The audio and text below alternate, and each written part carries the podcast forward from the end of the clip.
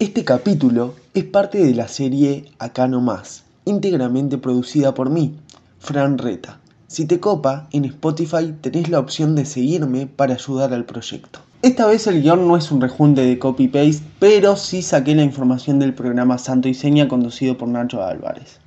Pueden escuchar el programa si les interesa este episodio buscándolo en YouTube como La Secta de Papá. Hoy hablaremos del movimiento religioso Ministerio Encuentro con Jesús. No sé si aún existe, lo que sí sé es que eso era dirigido por el señor Fabio Ceramela, un hombre que dice ser psicólogo y gracias a este movimiento maneja miles de fieles. Muchos estudiosos y especializados no dudan en calificar este movimiento como una secta.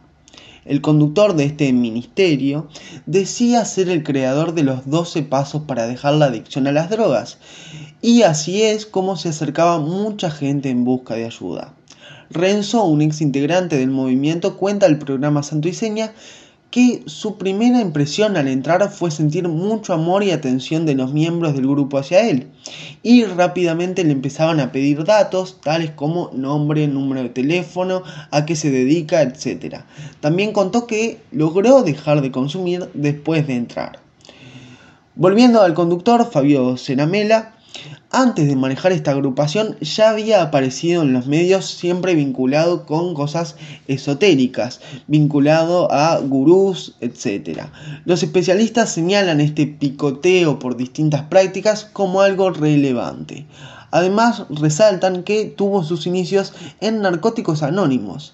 Además, cuentan que él se consideraba discípulo de Guillermo Maldonado, un conocido pastor centroamericano. Tania, la novia de Renzo, cuenta por otro lado que el primer día que fue al grupo ya se quería ir. Que era todo muy raro, hablaban en idiomas que ella no comprendía y a los gritos.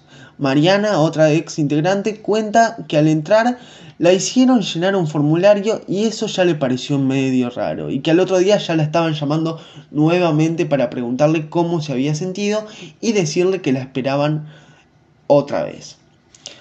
Otro dato que nos dejan ex integrantes es que una vez una mujer dejó de asistir a las charlas y la esposa de Fabio, que se hacía llamar mamá, fue a buscarla a la casa, a los gritos y golpeándole la puerta. Obviamente todos los ex miembros coinciden en el constante reclamo de dinero como demostración de fe, reclamo del cual papá y mamá disfrazaban diciéndoles que eran honras.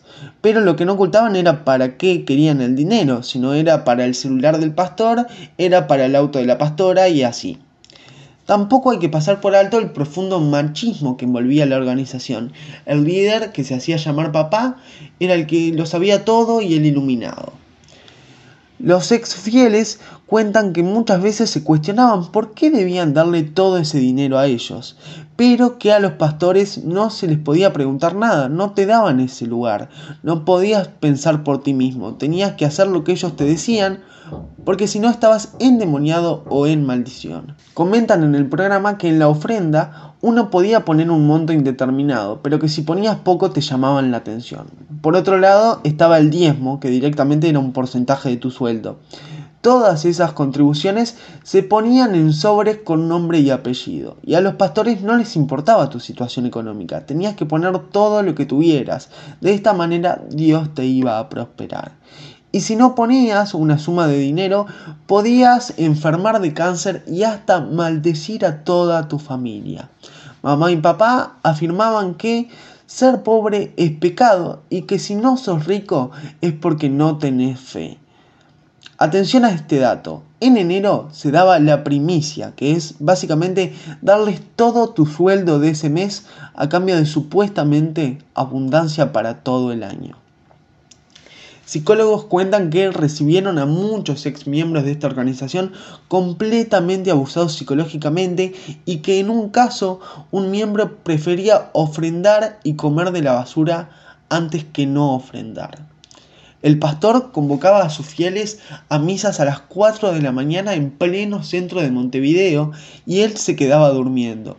Luego recriminaba a quienes no habían ido. Decía que él hablaba con Dios y, según aseguran ex fieles, se ponía por encima de Jesús. Todo esto es declarado nuevamente por ex participantes del grupo. Después de leer todo esto, solo se nos presenta una pregunta. ¿Cómo la gente cree en estos discursos?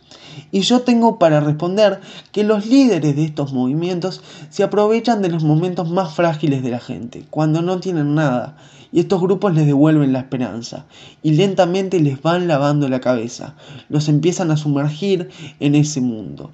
Por eso, y no me quiero meter con ninguna creencia ni religión, siempre hay que cuestionarse las cosas y generar respuestas propias y orgánicas. No tengo nada más para decir, pero este solo fue un episodio más de esta serie. Pueden seguir escuchándola si lo desean. No lo vieron a Molina, que no pisa más el bar. ¿Dónde está la gran muñeca que no trilla el bulevar? Esta noche es de recuerdos, este brindis por Pierrón. Volverás Mario Benítez con tu línea más no. ¿Qué será de los porteños ocupando el Liberáis?